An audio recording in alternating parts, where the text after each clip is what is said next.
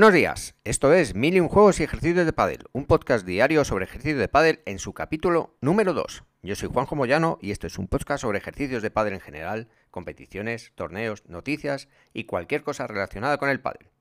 Hoy es 15 de septiembre de 2020 y vamos a tratar el ejercicio número 512 del libro Mil y un Juegos y Ejercicios de Pádel.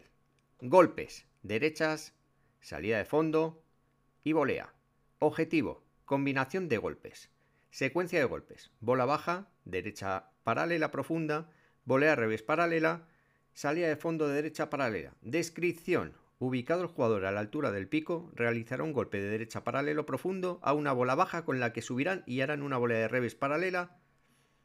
Luego bajarán a la zona de defensa para devolver una salida de fondo de derecha paralela. Después de 12 bolas, se cambia de jugador.